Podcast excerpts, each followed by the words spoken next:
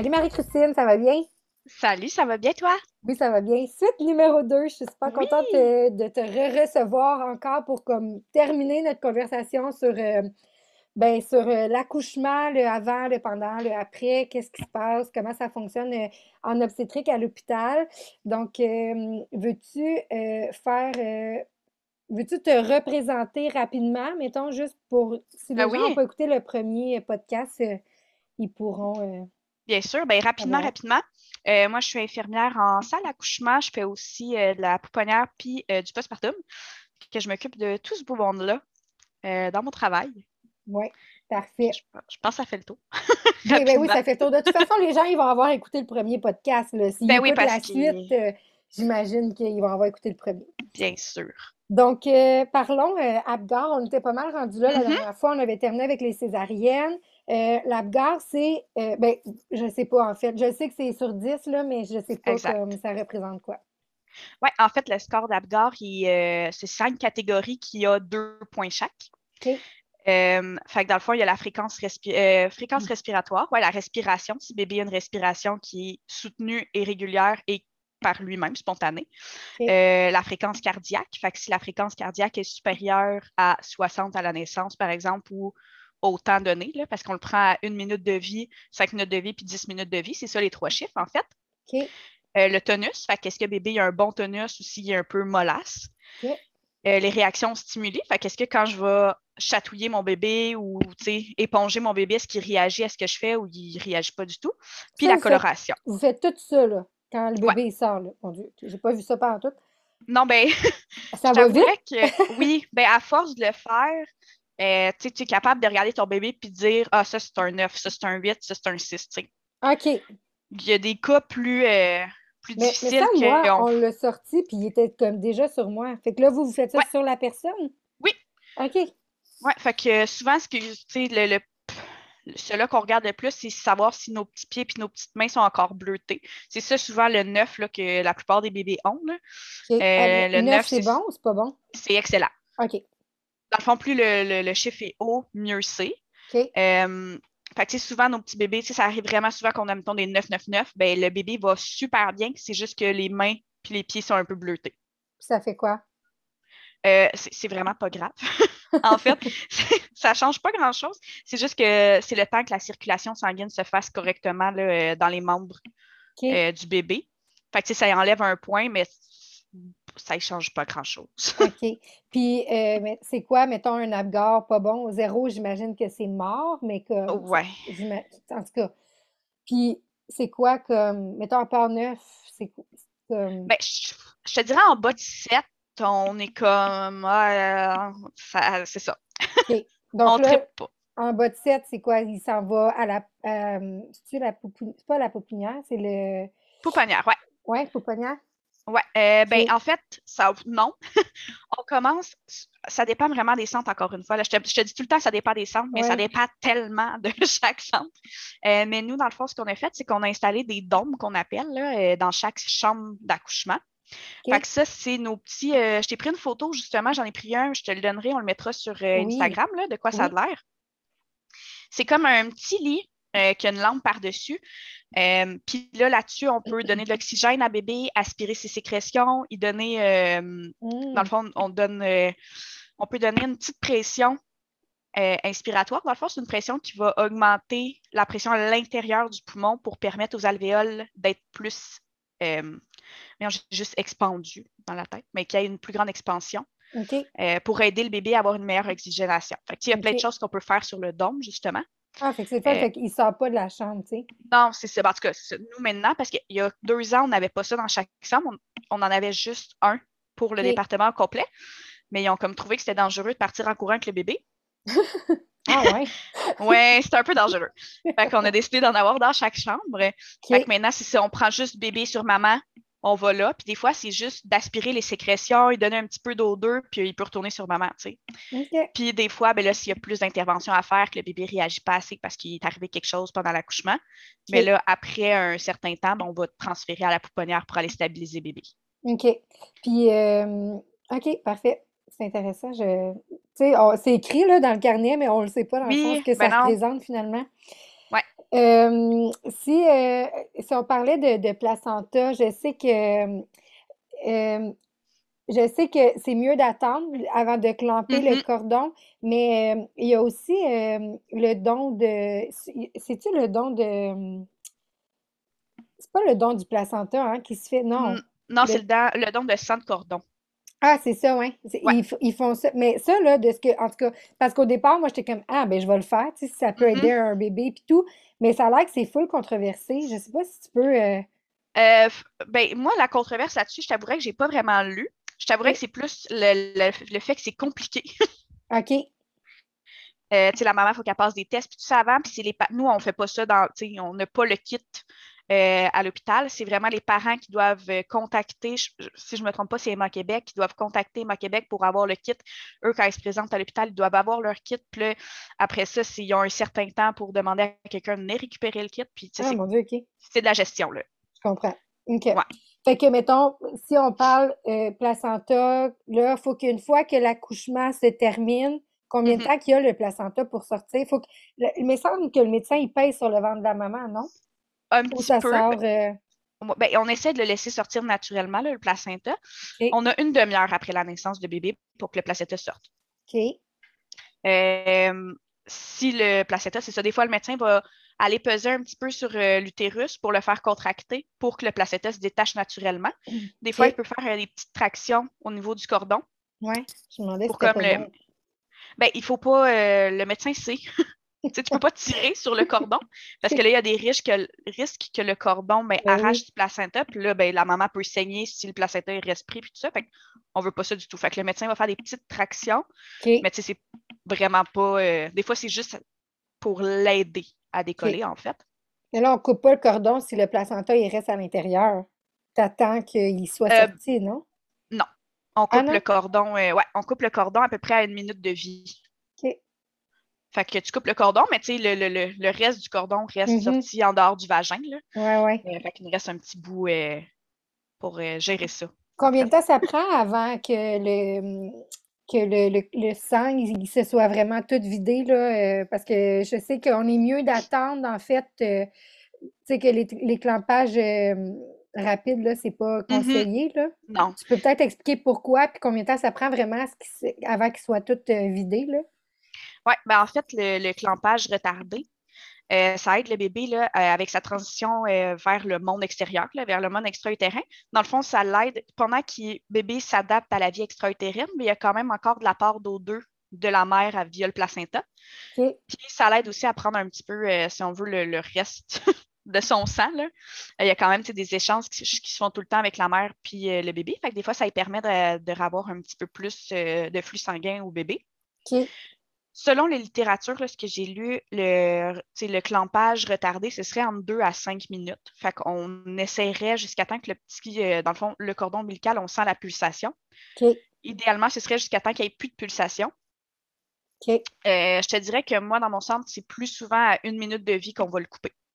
Pourquoi? Pourquoi c'est, c'est, euh, tu sais, pourquoi maintenant il faut le demander, genre, que ça soit Ouais. retardé? S'il y a plein de bienfaits, je vois pas pourquoi on Oui. attendrait. Ben- je sais que là, le médecin, il est pressé souvent, puis comme... Je te dirais que le une minute, c'est quand même un clampage retardé. OK. C'est parce que avant, ouais, avant, c'était vraiment bébé sort, clic-clic, on coupe. OK. Puis maintenant, on attend vraiment là, une minute. Si bébé va bien, évidemment, là, si le bébé il est, il est bleu, il ne respire pas par Ouais, lui-même, il est place tout seul, on coupe puis on voit des bébés. Mais si on a le temps, on laisse le, le une minute. Euh, pourquoi nous, dans, mettons, dans mon centre, on a décidé une minute et pas cinq? Je ne sais pas.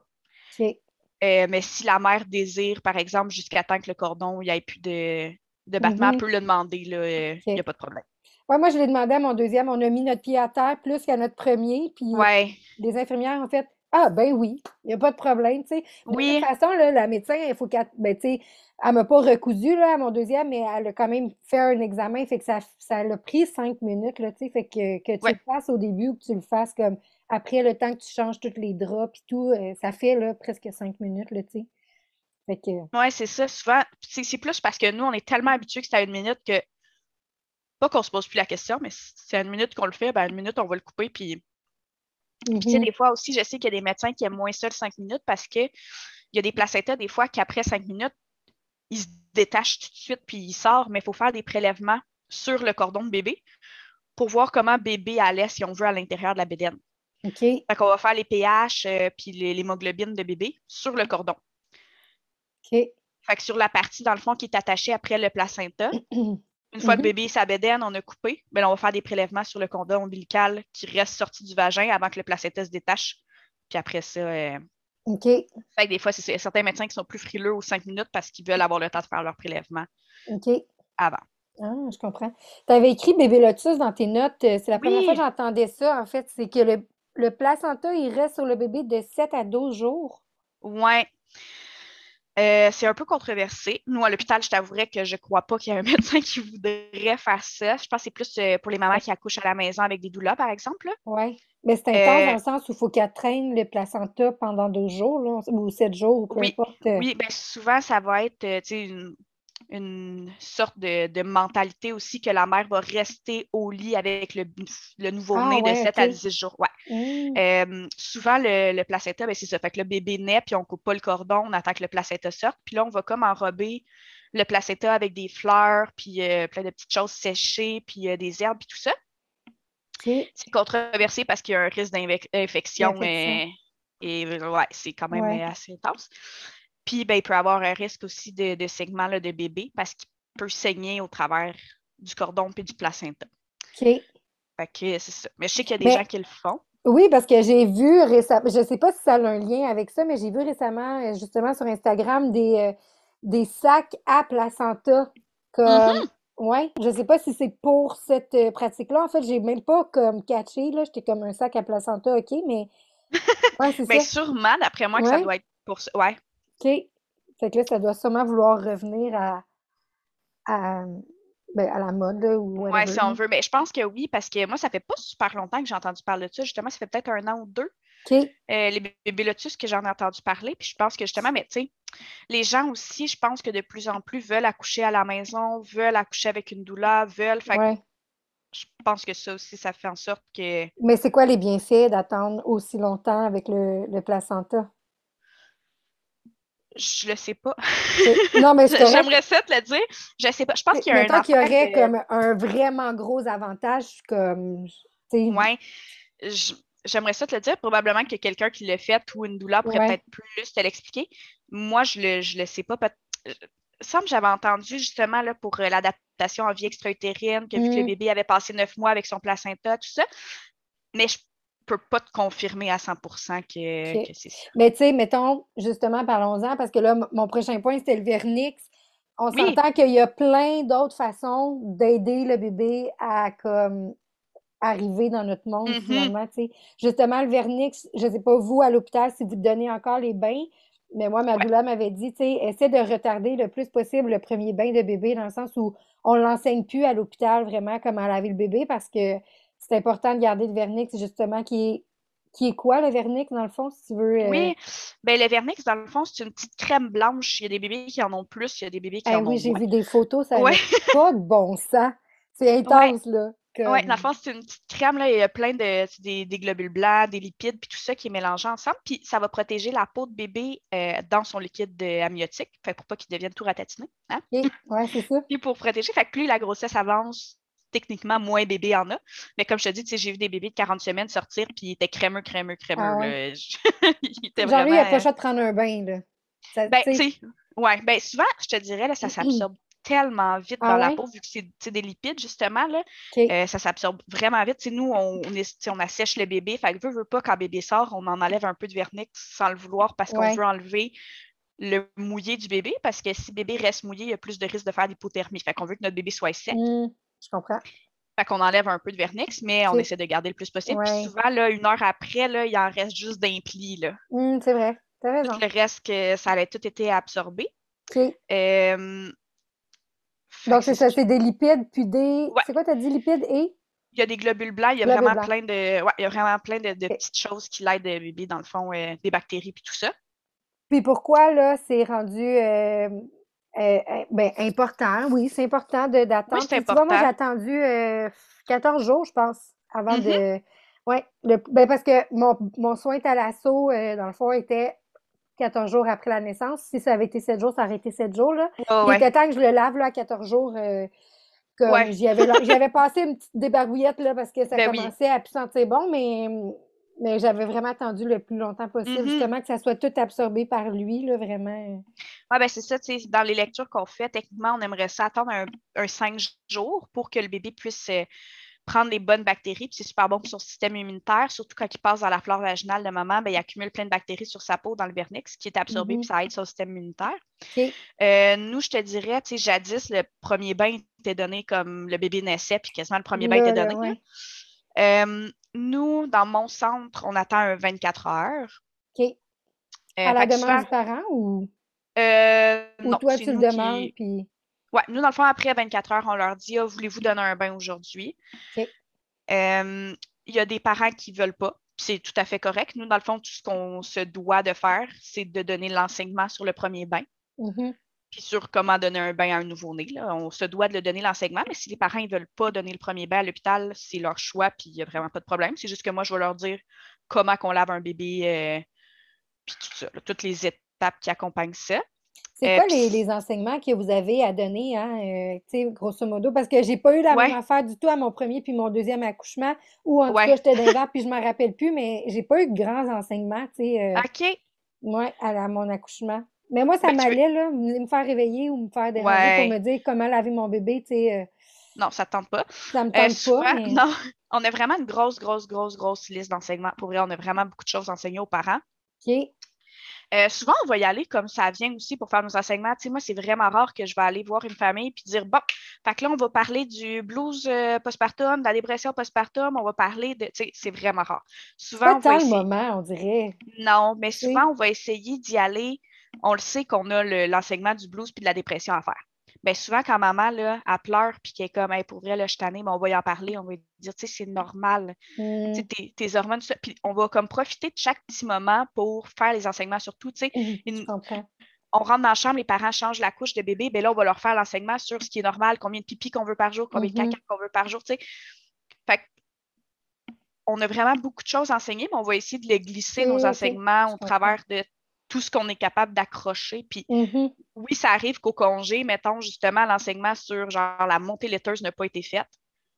Ben là, je vais le faire à la mère. Je vais dire, ben, en passant, je sais qu'on on t'en a peut-être pas parlé, mais la montée laiteuse arrive tu sais, de deux Ouais. à cinq jours après la naissance de ton bébé, puis tu sais, ça va arriver ça, ça, ça, ça, ça. ça. Tu sais, Fait on s'ajuste, mais on a vraiment, pour vrai, on en a du stock à dire en Ah ouais, hein? Ouais, puis J'avoue c'est ça. que moi, j'avais juste pas envie d'être dérangée, tu sais. J'étais comme, oui, oui, oui, je sais tout ça, oui, oui, oui, oui, oui, oui, oui, tu sais, mais, Ouais, ouais, mais c'est ça. On essaie de, quand on, qu'on peut OK, en faire de l'enseignement, mais effectivement, là, quand tu viens d'accoucher, tu n'as pas envie de te faire euh, dire tout ça. Tu sais, le seul enseignement qui est vraiment qu'on n'a pas le choix de donner aux deux parents puis que c'est vraiment obligatoire, c'est le c'est syndrome. bébé le- secoué, hein? Ouais, ouais, ça, Ouais. euh, ouais. C'est faut que les deux parents écoutent. Très Ouais, bien. c'est clair. Mais C'est tellement important. facile, là, tu sais, de... Ben, c'est pas facile de secouer ton Non, non, bébé, non, mais mais je veux dire, euh, ça peut arriver tellement rapidement, là, puis tu peux être la personne la plus bienveillante du monde, là, maintenant. euh. Absolument.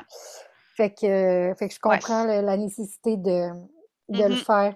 Donc, euh, on s'attend à quoi, dans le fond, une fois que ben, on a accouché? Là, on a parlé de- dans le premier podcast des déchirures, Ouais. euh, le placenta, donc euh, on appelle ça la délivrance placentaire. Exactement. Après ça, mettons, c'est quoi? euh, Ben là, dans le fond, dès que le placenta sort, encore une fois, là, comme je le dis tout le temps, ça dépend des protocoles de chaque établissement. Nous, euh, dès que le placenta sort, on va faire des pressions aux 15 minutes pour une heure pour être Mm, sûr, parce que si jamais il y a une hémorragie ou quoi que ce soit, on veut être sûr de surveiller la pression de maman, être sûr que maman va bien. Aux 15 minutes aussi, on va faire un fond terrain, fait qu'un beau petit massage terrain qu'on va faire à maman, qui est tellement le fun. Fait ok. qu'on va aller vérifier dans le fond l'utérus, il est où dans notre bédaine. Ah, ouais. On va aller faire. Ouais, fait qu'on va- on rentre notre main, puis il faut vraiment sentir le fond et terrain. Fait que ça, souvent, ça fait mal. Tu, sais, tu viens d'accoucher, tu n'as pas envie, mais on n'a pas le choix. Il faut vérifier que l'utérus reste ferme pour éviter qu'il y ait des saignements. Euh, puis, euh, c'est pas mal ça qu'on va vérifier. On va s'assurer Ok. que le bébé va bien aussi, évidemment, Ouais. en peau à peau. On va surveiller les segments. Euh, on va donner toujours, toujours, euh, comme nous moi dans mon centre, on va donner de l'ocytocine. OK. Euh, fait que l'hormone qu'on donne, on va la donner, nous, chez nous, intramusculaire. Fait que dès que le bébé est sorti, on donne une injection intramusculaire dans la cuisse à maman pour, en prophylaxie pour les hémorragies. Fait qu'on donne une petite dose intramusculaire pour favoriser son utérus qui soit ferme. Éviter les hémorragies. Fait que ça, on le donne à toutes les mamans. On favorise le pot à pot, puis on regarde, on commence à surveiller les signes euh, instinctifs du bébé là, qui va commencer à chercher le sein si maman veut allaiter, puis tout ça. OK. Comment ça se fonctionne si, mettons, la maman ne veut pas allaiter ou. Euh? Oui, ben, on va mettre le bébé en pot à pot quand même parce que c'est super bénéfique autant pour le, parent, autant pour la mère, pour l'accompagnante, pour le conjoint-conjointe, pour tout le monde. C'est super bénéfique le pot à pot pour bébé aussi. Fait que ça, on va le favoriser quand même. C'est juste que quand bébé va commencer à chercher le sein, bien là, on va faire chauffer le lait puis on va lui donner au biberon. Puis euh, on donne quel lait? comment on comment on, comment on choisit notre lait? Comment. Euh? c'est tellement un choix personnel, euh, je ah te dirais. Ouais. Nous, dans mon centre, ce qu'on fait, c'est qu'on a une marque de lait. On a toujours de la préparation euh, disponible si les parents n'ont pas amené la leur.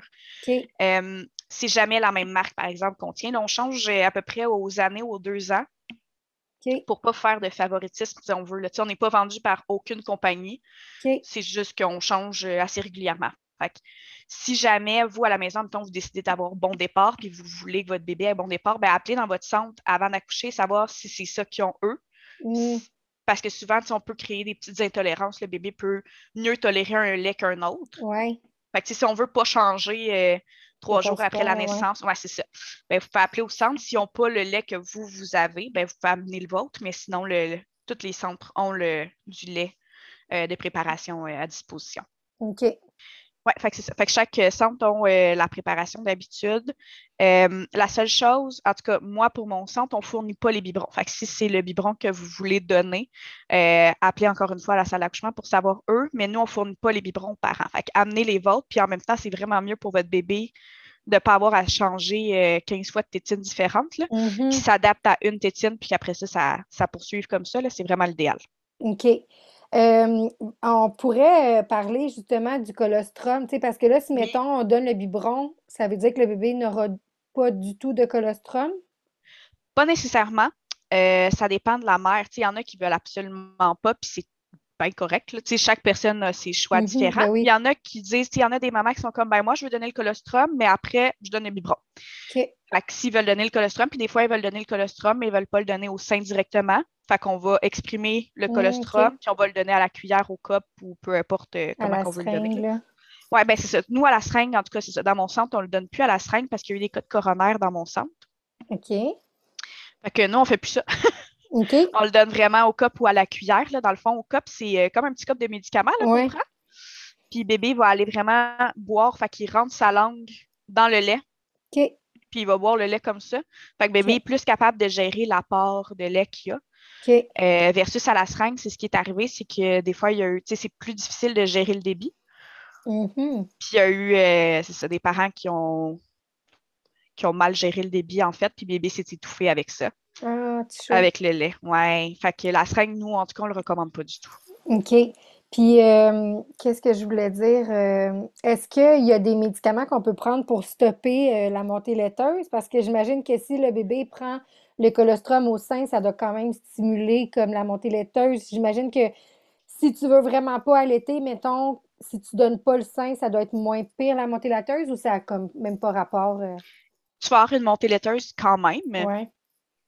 Euh, c'est juste que si tu n'as jamais euh, stimulé tes seins, ben, la montée laiteuse va être beaucoup moins pire, si on veut, en termes de douleur puis de production, que si tu as stimulé tes seins avant. Fait que souvent, si tu as donné le colostrum, tu ne veux pas donner le lait, ben, tu vas avoir une montée laiteuse. Euh, je sais qu'il y a un médicament qui existe pour arrêter la montée laiteuse. Je ne me souviens plus c'est lequel, euh, mais on ne le donne pas dans ces circonstances-là. Les seules circonstances qu'on va le donner, c'est en cas de, mort intra-utérine, par exemple. Hmm. Parce que là, on ne veut pas que la mère ait à gérer en plus une montée laiteuse. En effet. Euh, fait que je sais que dans ce cas-là, on le donne, mais dans le cas que la mère veut donner le colostrum puis qu'avoir une montée laiteuse, mais qu'elle ne veut pas allaiter, malheureusement, on ne donnera pas ce médicament-là. Ouais. OK. Puis euh, le colostrum, c'est quoi les bienfaits, euh, à part que c'est vraiment riche? Dans le fond, c'est ça, c'est comme la substance jaune, donc c'est vraiment riche en, ouais. en, ben, en, en lipides, en sucre. Il y a beaucoup, beaucoup aussi de de cellules immunitaires de la maman là, qui va être transmise via le colostrum. Fait que pour notre petit bébé qui vient de naître et qui n'a absolument pas de système immunitaire, c'est super bon. Ah, fait que le vaccin qu'on reçoit euh, à, je me rappelle plus combien de semaines, j'imagine que c'est comme un peu, ben, ça doit être transféré via le placenta, puis mm-hmm. comme tout le, sang, puis tout ça, mais ça doit être transféré aussi. Tu sais, c'est un peu comme le vaccin COVID, là. Moi, on m'avait dit, comme si tu te fais vacciner enceinte, ça va être transféré à ton bébé. J'imagine que ça a un peu rapport avec ça ou comme pas en tout? Euh, ouais, ben dans le fond, c'est ça, oui souvent les vaccins vont être euh, transférés via le placenta au bébé. Ah, euh, mais ça a juste parce que euh, c'est la coqueluche qu'on donne. Mm-hmm. ça a comme une durée de vie, si on veut, là, vu qu'il est passé via le placenta. Dans le fond, pourquoi qu'on le donne à la mère? C'est pour le protéger pour ses deux premiers mois de vie avant qu'il ait ses premiers vaccins de bébé. OK. Mais de continuer à donner le colostrum mais on va encore plus passer parce que la mère, elle a reçu le vaccin, elle, elle a encore beaucoup de, cellules immunitaires, si on veut, là. Fait qu'elle va pouvoir encore les transmettre à son bébé jusqu'à temps que le bébé aille euh, ses vaccins. OK, intéressant.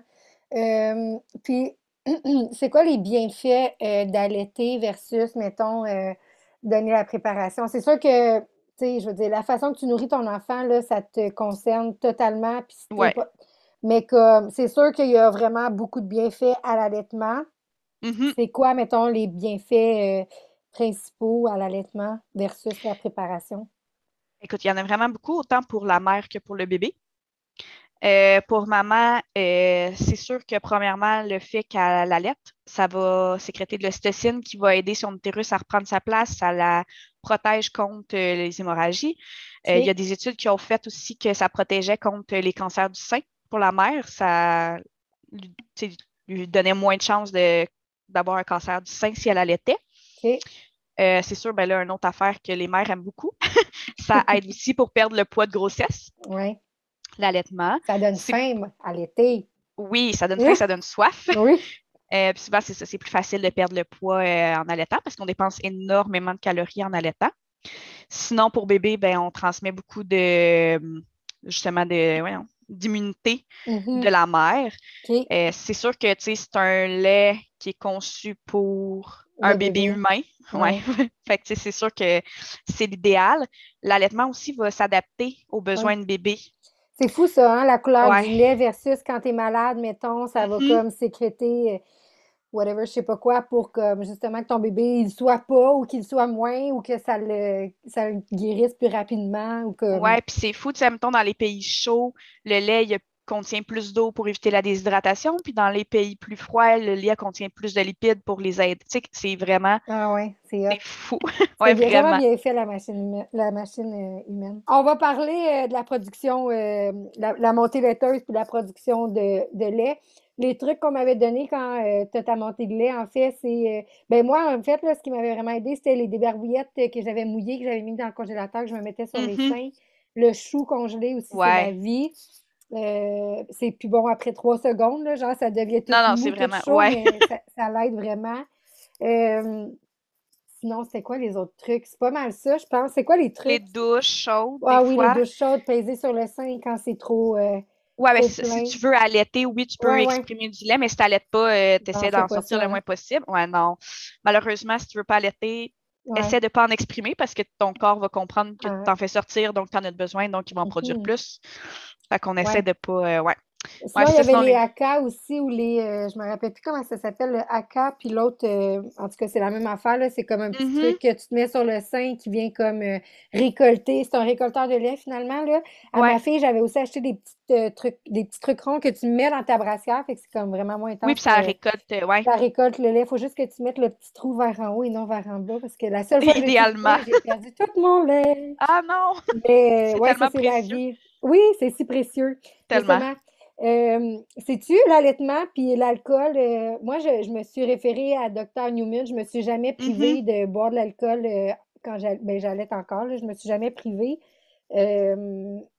Parce que Dr. Newman disait que ça passait, en tout cas que la, quantité là, était. On ne va pas partir un débat là-dessus, je veux dire. Mm-hmm. Mais tu sais, Madoula, moi, m'avait dit Là, si ta blonde, ben, elle avait dit à mon chum, si ta blonde te demande un verre de vin, tu cours y en chercher un, puis tu y en amènes un, tu sais, dans le sens où, genre, elle mm-hmm. vient d'accoucher, elle vient de ben passer neuf mois enceinte, comme si elle avait un verre de vin à soir, même si elle allait, tu as le droit d'y en donner un, là, dans le sens où tu peux prendre deux verres de vin sans te sentir mal de. Tu sais, de, Ouais. de- peu importe, là.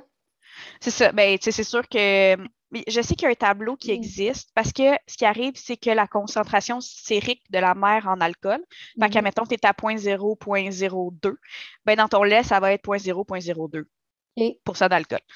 Euh, puis je sais qu'il y a un tableau qui existe par rapport à ton poids, euh, puis par rapport au nombre de consommations que tu as pris, s'il en reste dans ton lait. OK. Fait qu'à mettons, tu pèses euh, 140 livres, puis tu as pris euh, un verre de vin, ben dans 1 heure et 23, ben t'en as plus dans ton lait. OK. Fait que c'est pour les mères qui sont vraiment comme, qui Ouais. veulent absolument pas en donner à leur enfant, là. Euh, ça, ça peut être une solution, là, de regarder le petit tableau par rapport à ton poids, tes consommations. Mais sinon, euh, c'est ça. Faut tu pas virer fou, là. Non, c'est tellement minime la quantité qui passe. C'est sûr que si tu, tu vires une brosse, Ouais, ouais. ben, tu peux tirer ton lait avant, puis donner ton lait que tu as tiré, tu puis jeter le lait que. Ah non, non, vraiment on beaucoup d'alcool dedans, on fait des savons ou on le met dans le Oui, bain. ah oui, ben oui, ben on oui, ne jette fait. Oui, jamais oui. du lait. Non, t'as tellement raison. Mais oui, c'est de l'eau liquide. oui. Mais c'est ça. Fait que, tu sais, tu peux boire de l'alcool là, quand t'allaites, là. Il n'y a vraiment pas. euh, OK. Donc, euh, ouais, mettons, ça serait quoi ton conseil euh, concernant. euh, ben, on avait tout dit, hein, sur la montée laiteuse, pas mal ça. ouais, on Je avait pense que dit. Ouais. Ouais, sinon, tu peux prendre des Tylenol euh, pour la douleur, là, si jamais. Ouais, parce que ça devient bien, bien dur, bien, bien. euh, Oui, très bien sensible. Euh, ça serait quoi tes conseils pour euh, être préparé à l'allaitement si tu as envie d'allaiter? Outre, euh, mettons, lire, là, parce qu'on s'entend que ce qu'on lit puis ce qui se passe en réalité, c'est comme Et ouais. c'est deux mondes, là. Moi, je pourrais, je, je pourrais dire, genre, essaie de te trouver une marraine d'allaitement Mhm, comme Vraiment. que tu peux, tu sais, puis le faire avant que ça arrive, là. De Oui. t'inscrire sur euh, Nourrissource ou peu importe le Mhm. marraine d'allaitement euh, de ton coin ou euh, d'avoir une doula, justement, qui peut répondre à tes questions si, euh, si, si tu en as besoin, finalement, là. Parce que c'est Oui, pas quand tu as mal qu'il faut que tu Non. cherches, tu sais. Non, mais même tes amis, tes, ta soeur, ta cousine qui a déjà allaité, tout ce beau monde-là, ils ont beaucoup de bagages qui Mhm. peuvent te, te passer. tu sais. Ouais. Eux, comment ça a été leur allaitement, puis c'est sûr, ton allaitement dépend un peu euh, De ton bébé. ouais. Ben oui, c'est ça. Frein de Ouais. langue, euh, puis tout ça, là, faut Oui, qu'il ouvre la bouche. euh. Ouais, puis tu sais, il y a des bébés qui sont. Ils naissent, puis c'est comme s'ils avaient fait ça toute leur vie. là. T'es comme, bon, mais vas-y. Puis il y en Mhm. a que c'est plus difficile, puis il y en a pour des mères aussi que c'est plus difficile de s'adapter à l'allaitement, comment, tu sais. Mais c'est ça, les lectures, les marraines d'allaitement, vraiment beaucoup aussi, la douleur, Ouais. C'est toutes des. Le frein de langue, là, est-ce que vous le Ouais. vérifiez à l'hôpital ou vous le vérifiez? Comme moi, je, je- ouais, le Euh, vérifiez-vous? Ben, tu sais, le médecin va faire un examen là, général de bébé, mais tu sais, si le bébé n'a pas de la misère à téter, c'est rare qu'on va aller vérifier le frein de langue, être sûr. Tu sais, le médecin va regarder vite, vite, là, mais tu sais, s'il n'y a pas de problématique, c'est rare qu'on va vraiment investiguer plus qu'il faut. Mais quand il y a un problème d'allaitement, que le bébé a de la misère à s'accrocher, les tétés sont inefficaces ou peu importe, ben là, on va plus investiguer. Puis souvent, c'est quand que les parents, tu sais, bébé a comme 36-48 heures de vie, on a une consultation en ORL, puis euh, il va se faire couper son petit frein de langue, puis il retourne à la maison, puis son frein est coupé, là. Vaut mieux faire ça plutôt que plus tard, j'imagine, là? Ben oui, parce Ouais. que euh, oui, parce que Ouais. si justement maman veut allaiter euh, pour bébé, puis pour maman, c'est beaucoup mieux de d'intervenir plus tôt. Parce que souvent, ça se passe full bien à l'hôpital, puis là, t'arrives chez vous, puis t'es comme, man, Mhm. il prend plus le sein, puis là, tu sais, c'est ça, on a un suivi à l'hôpital de 7, jours. Pourquoi 7 jours? Pourquoi c'est comme... Sauf que, euh, ouais, pourquoi 7 jours? Mais on a un suivi de 7 jours, mais tu te dis, je crime, je vais pas appeler à l'hôpital parce que, genre, mon bébé prend pas le sein, comme il, il va sûrement finir par être capable de le prendre, puis tout, euh, au final. Mhm. Mais pourquoi 7 jours? Parce qu'on peut pas trop engorger le système, quoi, ou... Mais euh, ça, j'en ai jamais entendu parler du suivi 7 jours. Ah ouais? Vous? fait que peut-être que ça dépend. Euh, Nous, ben, c'est sûr que si tu m'appelles à la salle d'accouchement, tu me dis, Hey, j'ai accouché, il y a deux semaines, j'ai des questions d'allaitement, c'est sûr, je vais te répondre. Ben Ah oui. ouais. Nous, c'est 7 Ben jours. oui. Je Ah jure, ouais? si, s'il se passe quelque chose avec ton bébé à 8 jours, tu t'en vas à l'urgence. Il n'y a plus de. Ah, ben moi, tu sais, ça, ça m'arrive qu'ils m'appellent les mamans parce que peu importe, ils ont passé un caillot, ils sont pas sûrs, leur bébé, il y a quelque chose, ils sont pas sûrs. Ça se peut que je te dise, ben, va à l'urgence, Ouais. parce que moi, je peux pas rien faire pour toi, mais si je peux t'aider au téléphone, c'est sûr, je vais te, sûr, je vais te répondre. OK. OK. Bon, puis est-ce que vous donnez des documents pour euh, les positions euh, d'allaitement? Parce que, tu sais, il y en a plusieurs. Est-ce que c'est bon de varier? Il me semble qu'on m'avait dit que c'était bon de varier, là, genre, mettons, en Mhm. football, en, je me rappelle plus c'est quoi les, toutes les positions, là, Oui. mais- Mais c'est sûr que c'est bon pour la mère de varier. oui. Ouais, Madone, Madone inversée, euh, football, il est allongé dans le lit, puis tout Mm. ça. Euh, c'est bon pour la mère de, de changer parce que ça permet à différentes glandes d'être ouais, ouais, des canaux d'être mieux euh, vidés, si on veut. Là. Euh, mais tu sais, s'il y a juste une position que ton enfant est capable de téter, c'est pas grave. Ouais, comme Ouais. continue comme ça, tu sais. Puis souvent au début, c'est là qu'il y a le plus difficile l'allaitement. ouais, plus ton enfant vieillit, plus tu peux l'allaiter un peu n'importe comment. Là. ouais. Mais oui, c'est ça. Mais euh, au début, si- s'il y a juste une position que ton enfant accepte de téter, c'est pas grave, là, tu, tu y vas comme ça vient, là. OK. Puis les mastites, puis tout ça, c'est quoi les, les, comme les différents euh, les différentes difficultés qu'on peut rencontrer avec euh, l'allaitement? Comme mettons les mastites, justement, c'est-tu les canaux qui n'ont pas été assez vidés? Est-ce qu'on est capable de savoir d'avance que comme ça s'en vient, mettons? Ou je sais pas c'est Ben, quoi les autres euh, ouais. problèmes, là, euh, mastites? euh, je vois, je me rappelle pas les Tu autres vas noms. avoir des, des gerçures, sinon, mais Ouais. tu mettons, pour les mastites, des fois, tu vas le sentir venir, là, tu vas sentir que Colin, mon sein, à cet endroit-là, me fait plus mal quand j'y touche. euh, T'es comme, ouais, c'est plus tendu, ça commence à être chaud. Ah, Euh, chaud, fait ouais. Ouais, la chaleur, la rougeur, là, c'est le temps de, justement, là, là, tu peux faire des massages, euh, changer de position, masser tes glandes, exprimer du lait entre tes allaitements. OK. Tu sais, essayer de, de faire circuler ton lait. Ouais. Je sais pas si ça, ça fit, là, mais ouais, d'essayer Mhm. de, de sortir comme ton lait là, le, le plus que tu peux pour que ça t'évite le plus possible Ouais. ta mastite. Si on, en tout cas, ouais. Ouais, je comprends. J'ai une amie qui, a, qui était vraiment une vache à lait, là, comme elle. Là, Ça Mhm. sortait, là, puis elle, elle en a fait deux back-à-back, si je ne me trompe pas, ou en tout cas une vraiment intense. Puis comme ça fait tellement mal, genre, je veux jamais revivre ça de ma vie, mais c'est ça, comme. Elle avait tellement de lait que peu importe comment Mhm. tu faisais pour l'extraire, comme il y en avait tout le temps, puis ça, tu sais, ça finit par, euh, par Ben faire ouais, finalement. By the way, pour les gerçures, est-ce que vous donnez la crème du docteur Newman? Parce que Étrangement, à mon premier accouchement, on m'a donné la crème du docteur Newman, on m'a donné la prescription, en fait. Puis mon amie qui a accouché un mois et, et demi après moi, ils lui ont refusé parce qu'elle avait demandé. J'ai dit, donne cette crème, demande cette crème-là, c'est la vie. Mhm. versus la lanoline qui a comme pas il n'y a pas de médicaments dedans. Puis moi, je trouvais que ça fonctionnait pas. Puis Ouais. euh, ils ont refusé, puis j'étais comme, aïe, je comprends pas qu'ils t'aient refusé ça parce que c'est vraiment là, la vie, là, la crème du docteur Newman. Moi, si Ben oui. j'ai un conseil à donner aux, aux mamans, c'est genre, demande la prescription du docteur Mhm. Newman. Puis à ma fille, quand je l'ai demandé, parce que je l'ai demandé comme trois fois à mon médecin qui me suivait, je veux vraiment une prescription, puis elle m'a dit, ah, mais on va t'en donner une d'emblée, là, si tu le demandes. J'étais comme, ouais, mais moi, mon ami, ils ont refusé, tu sais, Mhm. je comprenais pas, tu sais. Ça dépend peut-être du médecin. Ah ouais, mon Dieu, oui. Mais ça dépend peut-être du médecin et des expériences qu'elle a eues avec, parce que cette crème-là, c'est vraiment magique quand Ouais. tu as les seins crevassés. Si tu l'utilises puis ton sein il est juste un peu irrité, tu vas te créer une crevasse parce que ça l'assèche le, le mamelon puis le sein. OK. Fait qu'il faut qu'il soit utilisé au bon moment parce que tu veux pas. Tu sais, c'est vraiment quand tu as une crevasse parce qu'il est fait justement pour, si tu as les seins t'es crevassés puis tout ça, d'assécher pour te permettre de guérir. Hum, Mais si tu es juste irrité puis tu mets cette crème-là, ben là, tes mamelons vont être asséchés puis ils vont crevasser.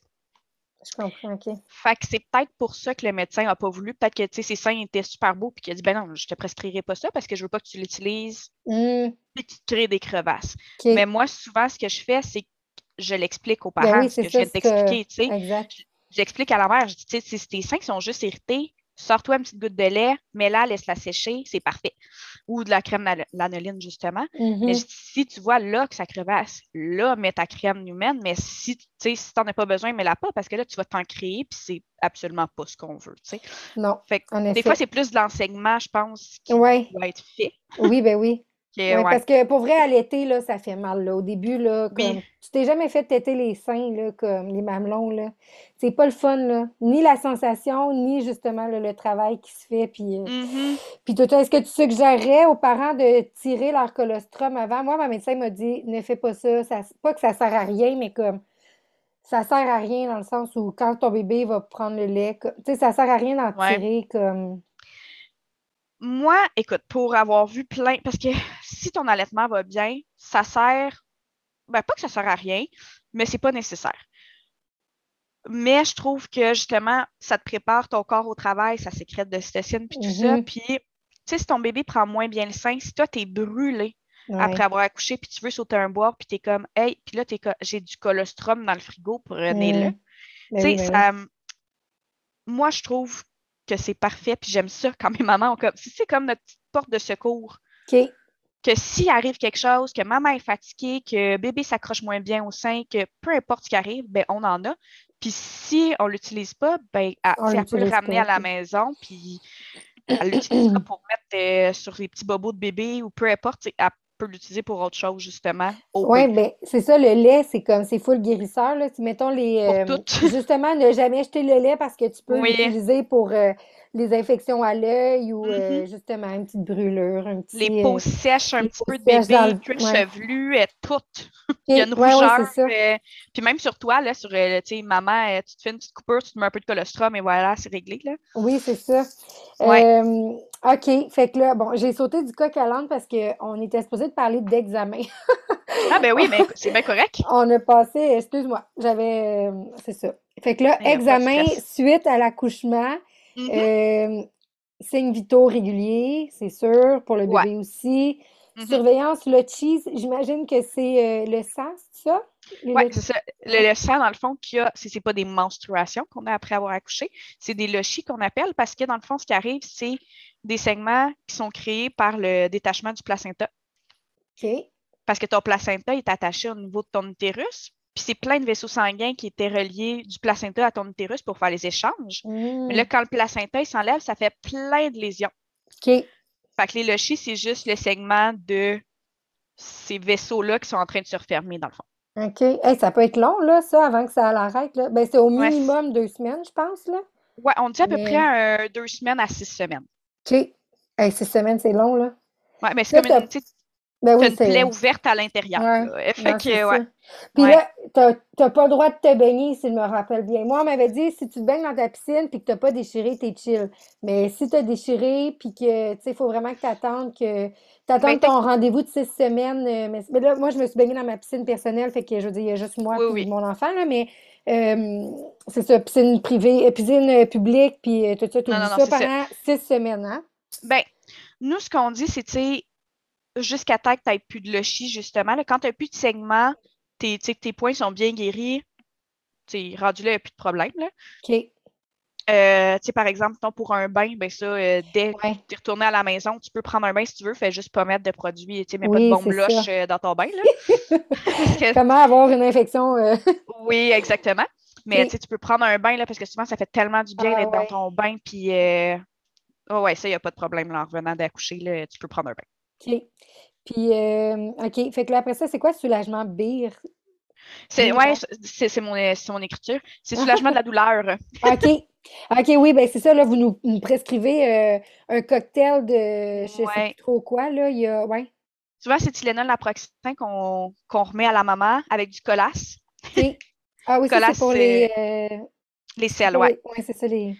Ouais, pour ramollir les selles parce qu'on veut pas. euh, on veut que ce soit le plus mou possible pour que ce soit le plus facilement euh, Mhm. pour la mère, là, pour que ce soit Ouais. facile. Oui, j'en ai Ouais. parlé dans le premier podcast avec Miguel, mais ma, comme on dirait que tu re- re- recules ce moment-là, là, justement, Ah ouais. premier caca, là, après. Puis là, j'avais écrit à ma marraine d'allaitement, puis elle m'avait dit, va-t'en dans la douche, puis comme, passe-toi la douche téléphone, genre, pour. Parce que j'étais Mhm. comme, je vais être capable de faire caca, là, mais m'essuyer, on dirait que j'ai peur que, comme, j'aille toucher à mes points Ouais. et tout. Puis elle était comme, va-t'en dans la douche, puis j'étais comme, hey, c'est tellement une bonne, une bonne idée, là, tu sais, pour Ben, vraiment, c'est comme un bidet, que- là. Exactement. Si t'as pas de Ben bidet, oui. là, Oui, oui, c'est ça, bidet, oui. fait que... Ouais. Ouais. C'est vraiment. C'était ouais, un des meilleurs conseils. Quand elle m'a dit ça, j'ai dit, ben, tabarnouche, tellement. let's go dans la douche. Ben oui, puis Ouais. aussi, puis des fois aussi, c'est la peur aussi, après avoir accouché, tu sais, de faire une selle, puis là, t'es comme, est-ce que je vais redéchirer, puis là, est-ce que ça va me faire mal? Puis Mhm. c'est pour ça qu'on donne beaucoup de collasse pour que les selles soient le plus Mou possible. possible. Ouais, pour pas que ça Mm. fasse mal ou le moins mal possible, en tout cas. Ouais, je comprends totalement. Ouais. Euh, ouais, c'est ça, passage première selle. Donc là, on doit se nettoyer avec, euh, vous donner une petite bouteille, j'imagine, là, une petite bouteille euh, Oui. en pchit là. Ouais, exactement. Fait que ça, ben, autant pour le pipi, euh, pour les selles aussi, tu sais, si tu veux te rincer, tu peux. Là. C'est moins évident, par exemple, ceux-là, là, mais dans la douche, c'est vraiment l'idéal. Mais pour Mhm. le pipi, là, ta petite bouteille, quand tu as Ouais. déchiré, pendant que tu fais pipi, tu t'arroses allègrement. Oui. Parce que sinon, ça peut brûler. Là. Ah ouais, ça fait vraiment du bien. Puis les tranchées, là, c'est comme le lendemain. Et moi, je me rappelle, je mourais. Là. Moi, me donner des médicaments de plus parce que je n'étais pas capable de me gérer. C'est vraiment intense, hein, les tranchées. Comme... C'est quoi une tranchée? C'est une contraction ouais, post-accouchement? Exactement, c'est des contractions. Dans le fond, ton utérus contracte pour retrouver sa forme initiale, puis faire mmh. guérir. Parce que là, ton utérus, quand tu as accouché, il ne revient pas euh, tout de suite comme il était avant que tu sois enceinte. Tranquillement, le muscle va retourner à sa forme initiale. Fait que c'est des contractions pour permettre aux lésions à l'intérieur créées par ton placenta que ça guérisse puis que ton utérus reprenne sa place. OK, hein, c'est intéressant, mais maudit que ça fait mal. Puis ça, ça, fait mal, euh, une couple de jours après, dans le fond, euh, l'accouchement. C'est ça, fait que c'est des Tylenol. Tu peux comme alterner Tylenol euh, Advil, mettons, mm-hmm. pour... Oui, pour le soulagement de la douleur des tranchées. Là, c'est, ouais. Puis quand tu allaites, ben, tu en as plus parce que tu crées plus de mmh, Mais c'est, ça qu'on veut. C'est plate, ça fait mal. Mais on veut que l'utérus reprenne sa place. Fait que, ouais. OK.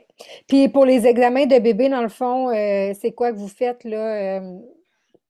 Ben nous, on vérifie dans le fond, euh, l'infirmière puis le médecin va faire des, des examens physiques. Fait qu'on vérifie que bébé a ses 10 doigts, ses 10 orteils, que l'anus est perforé, parce que des fois, il peut euh, l'anus ne peut ne pas être perforé. Ah ouais. ouais. Fait que ça, c'est ah! super dangereux. C'est une chirurgie parce qu'il faut ouvrir ben l'anus parce que l'enfant, il doit euh, faire des selles un moment donné. Ouais, ouais, ouais. Euh, on vérifie si c'est un petit garçon que les deux testicules sont descendus. On vérifie que le palais est intact parce qu'il peut avoir une, une petite fente palatine qui n'a pas été vue aux échos puis qui n'a pas été vue euh, après l'accouchement non plus. Fait qu'on vérifie le palais, on vérifie les yeux, les oreilles, la colonne. En tout cas, on vérifie tout. Ben oui, ben oui. On vérifie vraiment que le bébé est top shape. Euh, on donne de la vitamine K aussi, une petite piqûre dans la cuisse de bébé. Oui. Dans le fond, ça, c'est pour sa coagulation, parce que vu que son système est immature, son système de coagulation aussi est immature. Fait que le bébé est plus à risque d'hémorragie. Fait qu'on va lui donner une petite vitamine K qui va l'aider pour sa coagulation. OK là, ça dépend des centres. J'ai parlé avec d'autres centres euh, avant de faire le podcast. Là, puis l'érythromycine, c'est la petite gelée qu'on met dans les yeux. Là. Ah ouais. Je sais pas si toi, tu en avais mis. Euh, oui, mais c'est il y avait quelque chose avec la mère. Si la mère. Ouais. Je sais pas c'est quoi, là, mais D'habitude, là, on en mettait d'emblée, sauf qu'il y a eu euh, les petites gelées d'érythromycine ont été BO, là, ont été order un certain temps. Fait que là, il avait décidé de changer les protocoles. Je sais que, moi, en tout cas, on est affilié avec le 6 avec d'autres hôpitaux. Les deux autres hôpitaux que j'ai parlé, eux, ils le mettent d'emblée maintenant quand même. Nous, chez nous, on ne le met pas d'emblée. On va faire, euh, c'est relié à la gonorrhée et la chlamydia chez la mère. Fait qu'au au troisième ah, c'est ça, le... ouais, c'est ça, OK. Au troisième trimestre, on fait un test gonorrhée chlamydia à la maman. Puis s'il est négatif, on ne va pas mettre la petite gelée dans les yeux. Puis s'il est positif, on va mettre la petite gelée dans les yeux. Puis si jamais, mettons, elle a eu une relation sexuelle après avoir fait le test avec une autre personne, ou si on n'est pas certain du résultat, ben, on, va le mettre. Mais ça sert à quoi, cette crème-là, tu sais? Ça, c'est pour protéger le bébé, dans le fond, parce que si maman a la gonorrhée ou la chlamydia, euh, l'infection peut aller dans les yeux bébé puis le rendre aveugle. Aïe. Fait qu'on met, euh, c'est un antibiotique, fait qu'on met ça dans les yeux de bébé pour euh, traiter si jamais il a été en contact avec euh, gonorrhée chlamydia. OK. Puis, euh, bon, examen physique, on en a parlé. Et là, euh, il y a la jaunisse qui est probablement le sujet qui fait le plus peur aux parents. tu as tout le temps peur que ton enfant fasse une jaunisse. Mais ça, moi, j'ai mm-hmm. trouvé jaune mes enfants, puis ils étaient très loin de la jaunisse. Mais j'étais comme, mon Dieu, mais ça, il est jaune. Mais ben, ils vont devenir jaunes, c'est sûr. Pourquoi ils deviennent jaunes? En fait, c'est euh, la dégradation des globules rouges. Euh, c'est tout à fait normal. C'est juste que euh, les bébés, dans le fond, j'essaie d'expliquer ça simplement. En fait, quand tes globules rouges se détruisent, mm-hmm. souvent après le bébé, ces globules rouges se détruisent un petit peu plus après la naissance, ils vont être comme deux molécules vont être isolées, puis ils vont pouvoir être excrétés par les selles. Mais le bébé, vu qu'il est plus mature, puis parfois avec des facteurs de risque, puis tout ça, euh, il peut arriver que le bébé n'est comme pas capable de gérer le surplus de dégradation. La bilirubine, dans le fond, là, c'est, ah, je pense qu'il se transforme en cercobiline puis en bilirubine. Là, je ne suis plus trop sûre. En tout mm-hmm. cas, je sais que la bilirubine, puis ça, ça se retrouve. Dans le fond, le corps essaye de l'excréter via les pores de la peau. OK. Puis c'est un pigment qui est jaune. Ah, qui est jaune, ouais, OK. Fait que ça va aller se loger comme au niveau de la peau pour essayer d'être excrété, mais ce ne sera pas excrété par la peau, c'est excrété par les selles. Puis c'est là qu'on parle d'une jaunisse, en fait. Est-ce que c'est pour ça que les, euh, les selles sont noires au départ? À cause de euh, ce. Non, c'est pas à cause de ça. C'est vraiment, dans le fond, euh, le, on parle du méconium. Mm-hmm. Le méconium, c'est la première celle de bébé. Dans le fond, c'est tout ce que le bébé, ses intestins, tout, tout le liquide amniotique qu'il a ingéré, ben, c'est la digestion du liquide amniotique, si on veut, le, le, méconium. C'est pour ça qu'il est plus noir, plus épais. C'est comme vraiment comme du goudron. Collant, là. Ouais. La vaseline, là, ça sauve. Euh, ah, ouais, vraiment. Ou des débarbouillettes, là, les, des petites débarbouillettes blanches de l'hôpital, le mouillé, là, ça enlève vraiment bien. Ah, ouais? Ah, ouais. la vaseline aussi, là, quand on m'a donné ce truc-là, j'étais comme, eh oui, là, ça, ça glisse, là, tu sais. Oui, oui, oui. Ça s'enlève, là, parce que sinon, euh, tu peux passer un paquet de lingettes, à essayer d'y enlever. Euh, le premier caca, les premiers caca, en tout cas. Vraiment, c'est très collant. oui, exactement. Fait que là, il se passe quoi si notre enfant a une jaunisse ou, mettons, qu'on part chez nous puis qu'on se rend compte qu'il y a une jaunisse, là, tu reviens à l'hôpital, puis là, il est mis sous, euh, sous une lampe, là, il fait de la photothérapie, dans le fond? Oui, ben c'est ça, ça dépend un peu du degré là, de, de jaunisse, si on veut. Là, des fois, on est comme sur le seuil, fait qu'on va dire à maman, OK, là, euh, on hydrate bébé, là, tu, tu, tu lui donnes du lait, tu lui donnes du lait. Comme ça, il va faire plus caca, puis il va plus éliminer. Tu sais, des fois, c'est ça, tout dépendant, mais sinon, oui, ça peut être de la photothérapie. Fait qu'on va mettre euh, bébé sous une petite lampe bleue. ça, dans le fond, ça permet, euh, la petite lampe bleue, à détruire euh, la bilirubine sous-cutanée, puis ça permet à bébé de mieux l'éliminer. OK. Fait que ça lui permet de mieux gérer sa petite jaunisse. tu sais, le, le, le danger le plus grave, c'est qu'il peut avoir des atteintes au niveau du, cerveau de bébé avec la jaunisse. c'est pour ça qu'on est très prudent. Mm-hmm. Parce qu'on ne veut pas que notre bébé se rende avec des, lésions. C'est pour ça qu'on surveille beaucoup euh, la jaunisse. Mais tu sais, quand c'est pris à temps et que tout est sous contrôle, il n'y a pas de danger pour bébé. c'est juste plate parce qu'on met bébé sous une lampe puis qu'il faut qu'il boive régulièrement puis tout ça, puis qu'on le surveille, on fait plein de piqûres. Oui, c'est combien de temps euh, euh, qui est sur la lampe, qui est sous la lampe? ça dépend vraiment de chaque bébé, je te dirais. Ça dépend, il part de où, ça dépend comment il réagit. Oui. Nous, je te dis, on a des nouvelles lampes, là. Elles sont tellement efficaces. Comme en dans 24 heures, même pas, le bébé est correct. Ah ouais?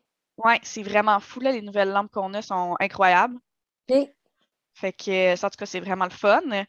Mais ça, ça dépend avoir un beau centre, en tout cas. Vous avez des nouveaux euh, dons, des nouvelles lampes, des nouveaux... Euh, J'aimerais ça. Moi, venir accoucher à Saint-Eustache. oui, on essaye, on essaye.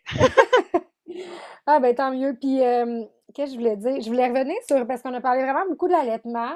On n'a pas parlé de la préparation. Moi, ma marine d'allaitement mm-hmm. m'avait conseillé d'acheter, même si j'allaitais à 100% d'avoir des préparations. Euh, puis pour vrai, là, ça m'avait vraiment sauvé la, santé mentale de me dire si mon, mon allaitement ne fonctionne pas, je vais avoir de la préparation euh, déjà préparée, là, de la comment tu appelles ça, de la, d'après ta boire, dans le fond? OK, OK, avais ça, OK. Oui, j'avais ça. Fait que je me, si j'arrivais pas à allaiter ou si j'étais trop fatiguée à un moment donné, ben, je savais que j'avais ça pour mon bébé. on s'entend, c'est dégueulasse. Mm-hmm. Il l'a jamais accepté, mais je ben l'avais, puis ma santé mentale était comme, ben, j'ai cette option-là si jamais. Parce que on peut donner n'importe quelle, euh, n'importe quelle formule à, un bébé, parce que mon amie, c'est ça, là, finalement, son frein de langue n'a pas été coupé, puis là, elle a fait une mastite, fait que là, elle a décidé d'arrêter d'allaiter parce que mm-hmm. C'est beaucoup, là. Ouais, puis là, faire couper le frein de langue, ça devenait trop loin, trop long, puis en tout cas, bref. Mm-hmm.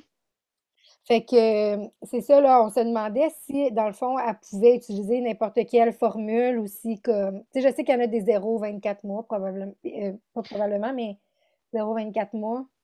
Oui, ben honnêtement, oui, là, c'est vraiment. Euh, ben, c'est un peu du essai-erreur parce qu'il y a des bébés, mettons, qui vont pas aimer telle sorte, mais vont aimer telle sorte. Là, fait que, Mais techniquement, si ton bébé n'a pas d'intolérance, il n'y a rien, ben, tu y vas avec la formule de ton choix, là, vraiment. Là, euh.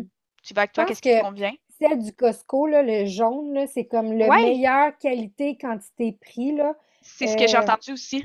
Puis les différences, est-ce que tu les connais un peu? Parce que j'avais vu un moment donné sur, euh, je pense que c'est une maman justement qui avait fait un genre de, elle avait pris la liste d'ingrédients de toutes les formules, puis mm-hmm. mettons, celle du Costco était comparable à celle du Walmart, là, la, la, la, la, la, marque euh, maison du Walmart. Puis pour vrai, c'était comme même affaire, là, tu sais, fait que... souvent, c'est vraiment semblable ce qui se retrouve dans le lait parce que le bébé, ben, c'est ça qu'il a de besoin. ouais. Fait que souvent, ça se ressemble vraiment beaucoup. Euh, des fois, ça va être l'odeur qui va changer, le goût qui va changer. Fait que, des fois, ça va être le bébé. Des fois, ça va être la quantité aussi. Il va avoir un petit peu plus de tel ingrédient puis un petit peu moins de tel ingrédient que le bébé va un petit peu moins tolérer, si on veut. Euh, fait que, ouais, techniquement, si ton enfant, il n'y a pas de problème, il n'y a rien. N'importe quelle préparation standard va faire l'affaire, est-ce qu'on doit faire bouillir l'eau, euh, le 0 à 4, c'est 0-4 mois, mais ça, il faut faire bouillir l'eau pour euh, les bébés. Donc là, il faut la faire bouillir pour, euh, pour éliminer. Toute bactérie, puis tout, tout, tout, là. Ouais. Puis passer 4 mois, là, il peut prendre de l'eau du robinet. Exactement. OK. Ouais. Bon, je voulais juste comme qu'on revienne un peu sur la ben oui. préparation parce que. Ouais, on en a peu parlé. Ça poche pour la personne qui décide de ne pas allaiter finalement, puis qui est comme, ouais, mais la fille, elle a juste parlé d'allaitement, mais j'ai. C'est ça. Fait que, OK, voilà. Donc, euh, parfait. Donc, allaitement, c'est ça. Se trouver une marine d'allaitement. Mm-hmm. Euh, mettons qu'on parlerait là, du quatrième trimestre, là, parce que là, on en entend beaucoup parler maintenant du quatrième trimestre. C'est, selon moi, la chose la plus importante à savoir quand on a un enfant, parce que bon, le premier trimestre, là, on le vit, on le sait, là, on va avoir mal au cœur, mal à la tête, mal, on va être fatigué fois mille. Deuxième mm-hmm. trimestre, ça va. Troisième trimestre, on vit tout ça, mais le quatrième trimestre, on, s'y attend pas. Fait que ça ressemble à quoi un quatrième trimestre? C'est... Oui, puis le quatrième trimestre, on s'y attend pas. Puis peu de personnes en parlent, je pense. Puis, tu sais, tout le monde se dit, ben voyons, t'as un bébé, t'es supposé d'être content, puis t'es supposé d'être heureux, puis d'être comme flawless, puis d'être au meilleur de toi-même. Oui, tu penses que tu vas l'aimer euh, immédiatement, puis euh, ça dépend de ton accouchement aussi. Si tu as, ben eu un accouchement de, de, de la mort, euh, ben, tu sais, t'as quand même un, comment tu dirais ça? Un, choc, un, peu post-traumatique, là, ouais. Et puis si tu as fini par en, césarienne puis que tu voulais donc accoucher naturellement sans mm-hmm. péridurale, finalement, ben ça aussi, c'est un autre deuil à, comme, à passer. Peu importe là, comment ça s'est passé, si ça s'est pas passé comme tu voulais. Euh, exact. Mais tu sais, dans le fond, le, quatrième trimestre, c'est vraiment la période post-natale. C'est une période qui est vraiment intense euh, au, niveau, au niveau du, pour les parents, autant au niveau que le bébé. Tout le monde va vivre le quatrième trimestre. Mm. C'est vraiment rempli de fatigue, d'hormones, de douleurs, de changements corporels, de nouveaux rôles. C'est une période de transition, en fait. Mm-hmm. C'est quoi? C'est 0-4 euh, mois, quoi? Zéro... Euh, oui, à peu près. Là, on parle à peu près aussi d'un 3 à 4 mois là, après la naissance de bébé. OK. Puis euh, dépression postpartum, là, c'est ça. Il y a blues, oui. comme 0-2 semaines, si je ne me trompe pas. Exact. Puis là, dans le fond, les symptômes du blues, c'est quoi exactement? Bien, symptômes du blues, ça va être vraiment là, tu ne te comprends plus. Tu vas pleurer, tu vas rire, tu ne sais pas pourquoi tu réagis de même, tu es brûlé, tu es à bout, tu sais, mais c'est des, émotions qui vont durer jusqu'à deux semaines. Puis tu sais, c'est tout à fait normal, c'est dû aux changements hormonaux. c'est ça, je m'aurais dit, c'est normal, tu sais. C'est vraiment normal. Oui, puis papa va pas vivre de baby blues ou, conjoint, conjointe, là, j'oublie mm-hmm. tout le temps. tandis que conjoint, conjointe peut vivre une dépression postpartum, puis ça, on en parle très peu. Mm-hmm. c'est ça. Fait que le blues, ça va être vraiment un, deux semaines, là, que c'est le temps que tu te remettes sur pied, là, puis tu, reviennes, puis c'est normal. Mais si, ça, persiste, si ça persiste, que tu, tu pleures souvent, tu te sens déprimé, tu as de la misère à t'occuper de toi-même, tu as de la misère de t'occuper de ton bébé. Euh, tu ne vois pas le bout, c'est pas normal. Mm-hmm. Là, il faut que tu ailles consulter. Puis souvent, la personne qui va le voir, c'est ton conjoint ou ta conjointe. C'est là que la communication est tellement importante de, de prendre soin de l'autre puis de dire, tu sais, je pense qu'il y a quelque chose qui ne va pas, puis je pense mm-hmm. que c'est important. Puis, c'est tellement important d'agir là. Ouais pour mettre tout en œuvre pour que tu puisses bien continuer de t'occuper de ton bébé. Puis que le on fait quoi, mettons, si euh, on est en dépression postpartum? Euh, puis, tu sais, mettons, dépression postpartum, ça peut durer, là, parce que j'ai participé à un atelier il y a quelques semaines, justement, euh, là-dessus, mais ça peut durer jusqu'à un, deux, tu sais, ça peut arriver comme mm-hmm. cinq ans après. ouais, ouais, ouais. Mais oui, c'est ça. Ça peut durer vraiment longtemps, mais on fait quoi? Là, moi, c'est ça. On avait parlé de la ligne parent, ce moment-là que tu peux appeler, qui est comme 24-7. que le numéro là, est sur, sur Internet. Si tu tapes ligne parent, bon, il y a le 811 que tu peux appeler aussi, qui peut probablement te référer. Mais outre ça, tu sais, comme là, en ce moment, le système de santé, il est, submergé comme je pense pas que tu puisses aller au, au CLSC puis demander comme un psychologue live puis tu vas l'avoir, tu sais. Fait comme, c'est quoi nos, c'est quoi nos, options, tu sais? C'est vraiment difficile. Je te dirais souvent, euh, le médecin qui a suivi ta grossesse, tu peux l'appeler puis tu lui dis là, ça ça marche pas. ouais, c'est une bonne idée.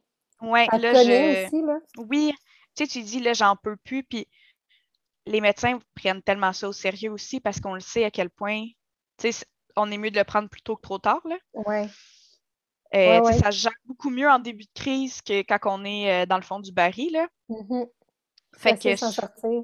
Tellement. Fait que, ça arrive souvent, tu appelles ton médecin qui a suivi ta grossesse, puis tu en parles, puis elle peut t'aider soit au téléphone, voir qu'est-ce qu'on fait, te référer à des ressources, puis tout ça, ou euh, prendre un rendez-vous avec elle, puis elle va pouvoir mm-hmm. référer aussi ton médecin de famille. Médecin de famille, ben ouais.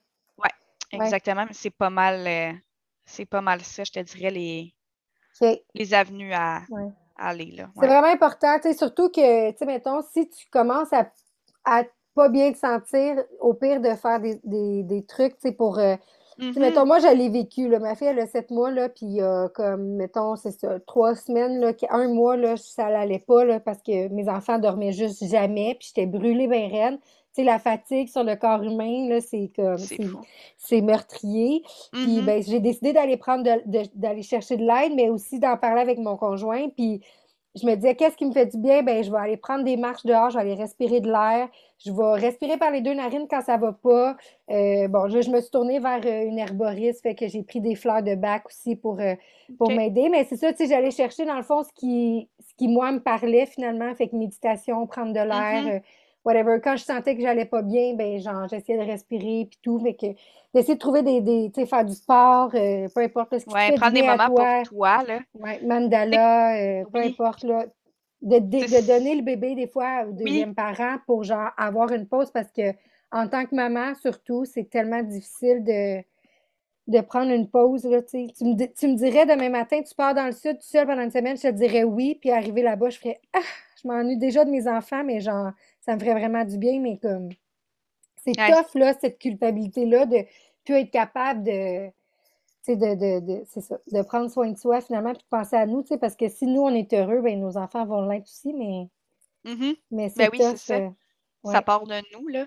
Oui, oui, exactement. C'est nous qui donnons le plus de le plus de notre temps, finalement, tu sais. Donc, euh, oui, c'est ça, quatrième trimestre, changement corporel aussi, tu sais, de savoir que notre corps deviendra probablement plus, plus comme avant, tu sais, puis euh, tu vas rester molle un bout de temps, là, tu sais, là, euh, c'est ça, ça reste longtemps. le, le, mou, là, de la bédaine, là, ça part pas du jour au lendemain, là. Non, non, vraiment pas. C'est ça, tous les changements qui viennent avec ça. Fait que, tu sais, le quatrième trimestre, c'est d'avoir un environnement calme, le repos, limiter les visiteurs qui viennent à la ah maison.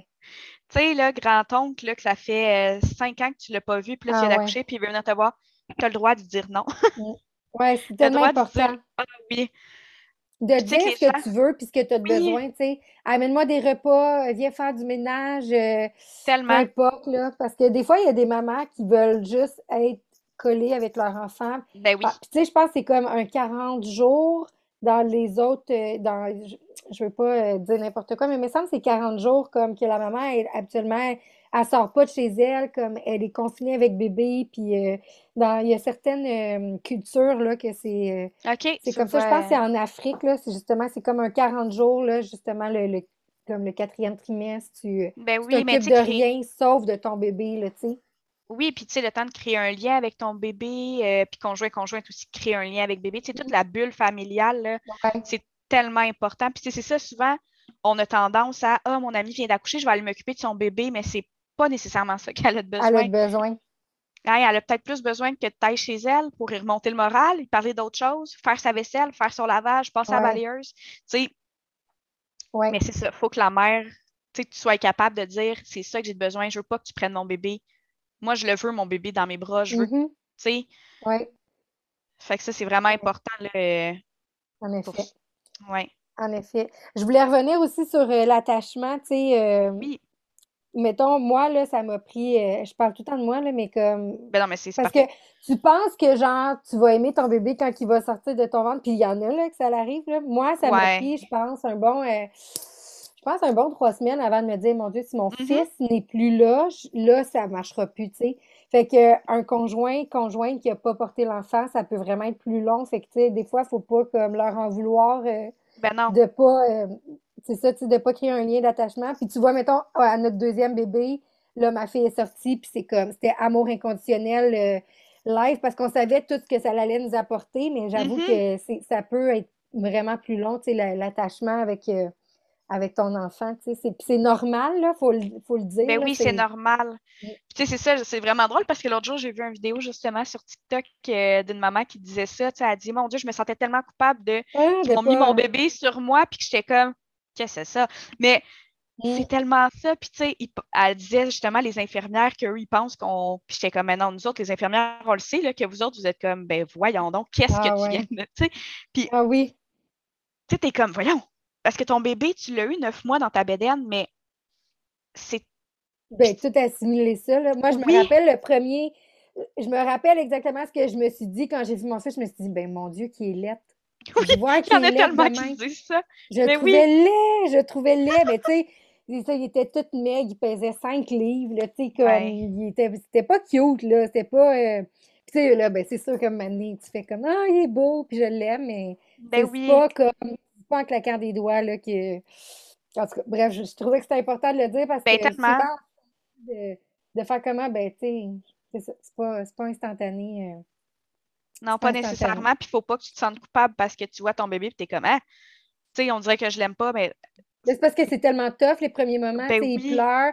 Puis tu sais, les coliques, puis tout ça, justement, on peut-tu en parler rapidement? On- il nous reste euh, presque plus rien, en fait, à se dire, mais. Ouais.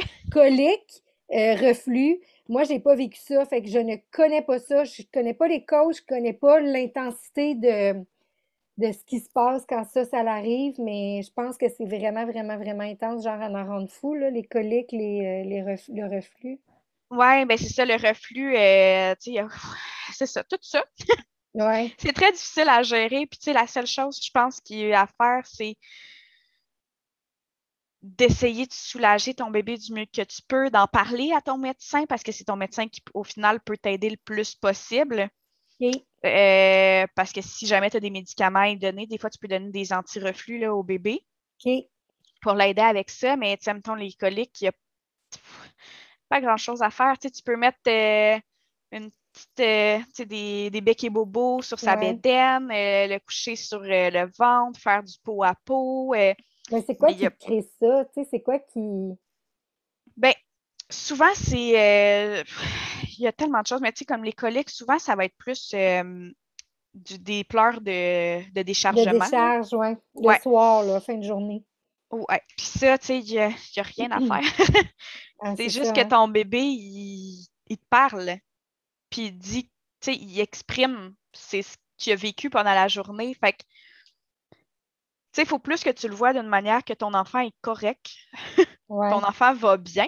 Est-ce que c'est parce qu'il a été trop stimulé, par exemple, dans la journée? Souvent, c'est ça, être, euh, ouais, il y a eu trop de stimulation pour ton enfant, fait qu'il se décharge, puis il va tout te sortir ça. Fait que, tu sais, c'est juste de le voir différemment, que, tu sais, ton enfant va bien.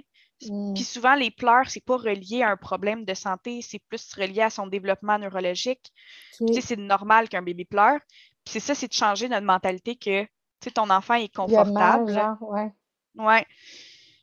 C'est pas nécessairement qu'il y a mal. Ça se peut qu'il y a mal, mais tu sais, quand tu as tout vérifié, ça se peut Mhm. que c'est juste, c'est ça, des pleurs de décharge, puis tout ce que tu as à faire, c'est d'être là pour lui, puis d'être Mhm. collé avec. Puis, mais je Ouais. le sais à quel point ça peut être irritant d'entendre un enfant pleurer Ah. pendant 5, 6 heures de temps. Ton premier enfant, surtout, tu veux pas qu'il braille jamais. tu sais. Fait Ouais. que là, si t'arrives juste pas à l'arrêter de pleurer, je, je peux comprendre comment tu dois te sentir poche, là, tu sais, de, Mhm. de dire, crime, je suis même pas capable, moi, d'arrêter mon enfant de pleurer, comme qui va être capable de le faire, tu sais? Exact, mais des fois, il n'y a rien a à faire. C'est juste faire. le développement de son cerveau normal. Puis tout ce que tu as à faire, c'est d'être là pour ton enfant, puis d'être bienveillant, puis d'attendre que ça passe. C'est plate, là, mais c'est. Puis c'est pas parce que tu es un mauvais parent que ton enfant pleure, là. Non, non, mais non. C'est juste qu'il a à exprimer quelque chose, puis c'est Mm. sa seule manière de le faire, tu sais. Ouais, fait que finalement, le portage, ça reste comme l'écharpe extensible, là, ça, re- ça Oui. reste comme le, ou le, le chandail, là, peu importe, là. Ouais, puis tu sais, le pot à pot, on le valorise vraiment beaucoup, beaucoup, beaucoup à, à la naissance, mais même après, là, Ouais. de mettre ton bébé en couche, puis toi d'enlever ton chandail, puis vous coller, c'est tellement bénéfique autant pour la maman, pour, euh, le, conjoint, la conjointe. Oui, pour le lien d'attachement, pour tout. Le pot à peau, là, ça sauve tout. ah ouais, hein? Ah ouais, c'est fou le, le, pot à peau, tout ce que ça peut amener. Là. Fait que, ouais, à la maison, profitez-en, faites-en du pot à peau tant que vous pouvez. Ah, puis ça passe vite, là. Un bébé qui ne bouge pas, là, c'est deux semaines, là. Après ça, euh, ça va vraiment vite. Fait que vraiment, deux semaines, là, chez vous tout seul, par la personne, là, vraiment comme cocon, là. Mm-hmm. Je pense que c'est vraiment le meilleur conseil qu'on peut. Tu sais, on veut, là, sortir, puis tout, puis montrer notre bébé, mais j'avoue que à y repenser, là, moi, j'étais au terrain de balle cinq jours de post-accouchement, là. J'aurais dû rester chez nous, tu sais, profiter de mon enfant, mais j'étais donc fière, puis je ça. Moi, mon, baby blues, j'ai été deux semaines vraiment intense. J'ai pas dormi. J'étais comme ce oh gros high. Là, euh, on dirait que c'est ça. J'étais comme trop fière, trop, euh, trop toute. Là. Puis euh, mm-hmm. deux semaines après, j'ai crashé. J'ai fait tard, je vais, faut que je dorme. C'est intense, là, le, post-accouchement. On le Tellement intense. mais c'est vraiment, vraiment intense. Là il y a tellement de changements qui se passent, on a autant physique, hormonal, tout. Là, euh, tu rencontres enfin ton bébé. Là, oui, c'est ça, émotionnel. C'est neuf euh. mois là, que tu as attendu, puis que là, pouf, finalement, euh, tu le rencontres. Fait que, en terminant, Marie-Christine, j'aurais aimé ça qu'on parle rapidement des poussées de croissance. Les poussées de croissance, ça se passe à 3, 6, 9 ou 3 jours, 3 heures. Parle-moi donc, je ne me rappelle plus écoute, moi, tu sais quoi, en plus, mes poussées de croissance, je suis tellement pas bonne là-dedans. Euh, je sais qu'il y a une poussée de croissance à six semaines. Ça, je le sais. Il me semble que c'est trois. Ben, regarde, on n'en parlera pas si on n'est pas certaine. on y reviendra une autre fois. parce que euh, ça, c'est vraiment pas ma force. mais je sais qu'à six semaines, il y en a une. Trois, trois, jours, trois semaines, trois mois. Trois jours, trois semaines, trois mois. Six semaines, il y en a une. Six mois, il y en a une aussi. Mais six mois, c'est régression de sommeil. C'est pas. Euh, ben, régression de sommeil rime aussi un peu. Mais on on, on ira pas là si on n'est pas certain. Je ne veux pas donner de mauvaises informations. Non, tellement pas. Donc, dernière question. Le séjour à l'hôpital est de combien de temps? Euh, si tout se passe bien, mettons. Là. Moi, j'ai été 24 heures à l'hôpital, j'ai demandé à sortir, mm-hmm. m'en aller chez nous. Mon bébé est en parfaite santé, maman allait bien aussi. Euh, vous conseillez souvent de rester 48 heures, j'imagine? Ça dépend vraiment de tout. Là, on favorise vraiment beaucoup, surtout avec la COVID, encore une fois, euh, les congés 24 heures. Mm-hmm. Euh, puis souvent, il va y avoir un suivi de CLSC plus rapproché. Fait que si maman, bébé, tout va bien, tout le monde mm. va bien, puis que maman est à l'aise, congé 24 heures pour un accouchement vaginal. Césarienne, ça n'arrive jamais à un congé 24 heures. Non, en effet. Euh, puis césarienne, d'habitude, c'est à peu près un 48-72. On essaye d'aller vers les 48 heures là, si tout va bien, encore une fois. Mm-hmm. Euh, de donner congé, mais c'est à peu près ça qu'il faut. Tu sais, si tout le monde va bien, là. Mais là, tu as dit suivi CLSC. C'est quoi? C'est à ton premier bébé? Parce que moi, j'ai pas eu ça à mon deuxième bébé. J'imagine que c'est juste au premier. Tu n'as jamais eu de Ben non, nous, à tout. Ben, encore une fois, à, mon centre de bord, il y a un suivi CLSC. Ton centre est parfait, quoi? Ben, tellement. tellement. Euh, non, moi, il n'y a même pas personne qui m'a appelé à mon deuxième. Ah, ben, voyons l'infirmière est venue. Mais c'était avant COVID, là. Mais l'infirmière était venue pour me montrer euh, la technique d'allaitement. Puis euh, j'en ai parti chez nous, puis là, il n'y a plus rien qui allait. Tout allait bien avant qu'elle ben arrive. Elle est venue. Puis là, finalement, elle, est partie, puis j'ai fait Ah, ça marche plus. Mais ouais, elle m'avait appelé, elle m'avait pris, on avait pris rendez-vous, elle était venue me voir, mais non, rien, rien, rien. Aucun suivi, j'avoue. Hein, ah, parce que nous, tout premier, deuxième, cinquième, huitième bébé, euh, il y a un suivi CLSC qui est fait. Euh, autant, ben là, c'est ça, encore une fois, avec la COVID, c'est un peu différent. Mm-hmm. Euh, je sais que là, avant, l'infirmière allait à la maison, allait voir que maman va bien, allait mm-hmm. voir que conjoint, conjointe va bien. L'environnement est sécuritaire, bébé va bien, bébé prend du poids. Fait qu'on vérifie tout l'ensemble de la famille que tout le monde va bien. Puis c'est ça, ça d'habitude, c'est un 24-48 heures après le congé qu'on prévoit ça. C'est ça, peu importe le nombre de bébés que tu as eu, euh, ah, tu vas avoir une visite du CLSC. Ouais. Bon, ben allons accoucher à Saint-Eustache, coudon. Puis euh, pour le poids, là, j'ai dit que c'était ma dernière question, mais j'en ai une qui vient de me popper en tête. Le poids, on veut qu'ils prennent 15 grammes, c'est ça? 15 grammes par jour? 30 grammes? Euh, oui, c'est un 30 grammes par jour qu'on veut que le bébé prenne. Euh, puis on veut pas, dans le fond, que le bébé perde plus que 10% de son poids de naissance. Mmh, OK. Fait que c'est surtout ça qu'on va regarder. Euh, Alors, on regarde ça comment, quand, euh, tu sais, comme. Oui! dans le sens où moi, si je pars de chez nous, si j'en ai pas de, de balance pour. euh, Non. C'est sûr qu'avant de partir de l'hôpital, faut pas qu'il y ait. Je sais qu'on descend là, quand on, on part oui, de l'hôpital, là, mais il faut que comme deux semaines, je sais plus. Ben, c'est ça. Dans le fond, avec la visite du su- Mm. CLSC, le 24-48 heures après, ils vont le repaiser, bébé, voir si con- bébé continue à prendre du à poids. prendre du poids. Euh, puis après ça, euh, en tout cas, je sais que nous, euh, au CLSC, il y a une balance. Je pense que là encore, avec la COVID, elle est utilisable, là, mais il y a comme une Ouais. balance publique, si on veut, là, pour Mhm. les bébés. Fait que si t'es pas sûr, tu peux y aller une fois par semaine, peser ton bébé, voir que tout va bien. Mais tu sais, souvent, ce qu'on va plus se fier, le rendu à la maison, si, le poids de congé, il était beau, le poids de congé CLSC, il est beau, bébé boit bien, puis tout ça, on va juste s'assurer que bébé boit bien, bébé fasse caca, bébé fasse pipi. Ah ouais. Puis si tout ça est respecté, techniquement, l'enfant prend du poids. OK. Fait qu'on continue comme C'est ça. ça, c'est quoi les. Moi, je me rappelle là, à mon fils, là, je m'étais fait une feuille, puis là, dès que je changeais un caca, j'écrivais caca, j'écrivais pipi. Puis là, je calculais les pipis. Je sais qu'il y a comme un, un barème là, de genre, mettons, premier jour de vie, il faut qu'il y ait euh, trois, je pense, trois pipis. Premier trois, jour, c'est euh, un pipi. un pipi. Il faut que ça Ouais, monte à chaque jour, mais ça c'est ça. 1 à 5, euh, c'est un, un pipi par jour de vie. Fait que, tu sais, jour 1, c'est un pipi, jour 2, c'est 2, 3, 3, Ah, ok, ouais. 4, 4. Mhm. Puis après ça, euh, on veut euh, environ, si je me souviens bien, c'est 6 pipis par jour là, à peu près. OK, Puis les cacas, c'est environ un par jour qu'on veut. OK. Souvent, c'est beaucoup plus que ça. Ouais. Puis, mais il faut pas s'inquiéter si c'est jusqu'à sept jours, mais sans. Euh, ouais, nous, on dit jusqu'à 3-4 jours. Là, euh, Trois, quatre jours. Sans ouais. caca, c'est correct. ouais, exactement. préparation, même affaire? Même affaire. OK. Mais oui, en effet, c'est souvent plus que ça. Mon Dieu, on fait juste ça, changer des couches au début. Oui, c'est ça. D'habitude, les cacas, on n'a pas de problème. C'est plus les pipis. Euh, si on change moins de pipi, ben là, c'est peut-être que bébé est Il déshydraté. boit Tu sais, pas, ouais, c'est ça. ouais, exactement. S'il y a des petits cristaux orangés dans le pipi, Mm, euh, souvent aussi, c'est un signe de déshydratation. OK. Fait que, tu sais, c'est tout des petites, cho- des petites Des choses à choses à- surveiller. OK. Eh Ouais. bien, merci infiniment, mon Dieu. Euh, écoute, si euh, les parents sont pas outillés après ça, euh, je pense, je sais, je sais pas, je sais pas quoi faire de plus. Tu as Ben, écoute, répondu vraiment à toutes les questions du monde. Ben, j'essaye. Ouais. Fait que je suis vraiment contente de t'avoir rencontré. Mais Je sais aussi. qu'on va se recroiser parce qu'on a un projet de cours prénataux qu'on veut, euh, qu'on veut mettre sur pied pour les futurs parents. Oui. Euh, fait qu'avec ton expérience, la mienne, euh, on devrait, euh, on devrait être capable de monter quelque chose de bien, euh, de bien complet. Donc, Je pense que oui. je te remercie infiniment. Puis on, Merci à on toi. se reparle bientôt de parentalité, de maternité, de bébé, d'obstétrique, et de tout ça. Absolument. Donc, je te dis bonne nuit et on se reparle bientôt. Merci. Toi aussi. À bientôt. Salut Marie-Christine. Bye bye. Bye.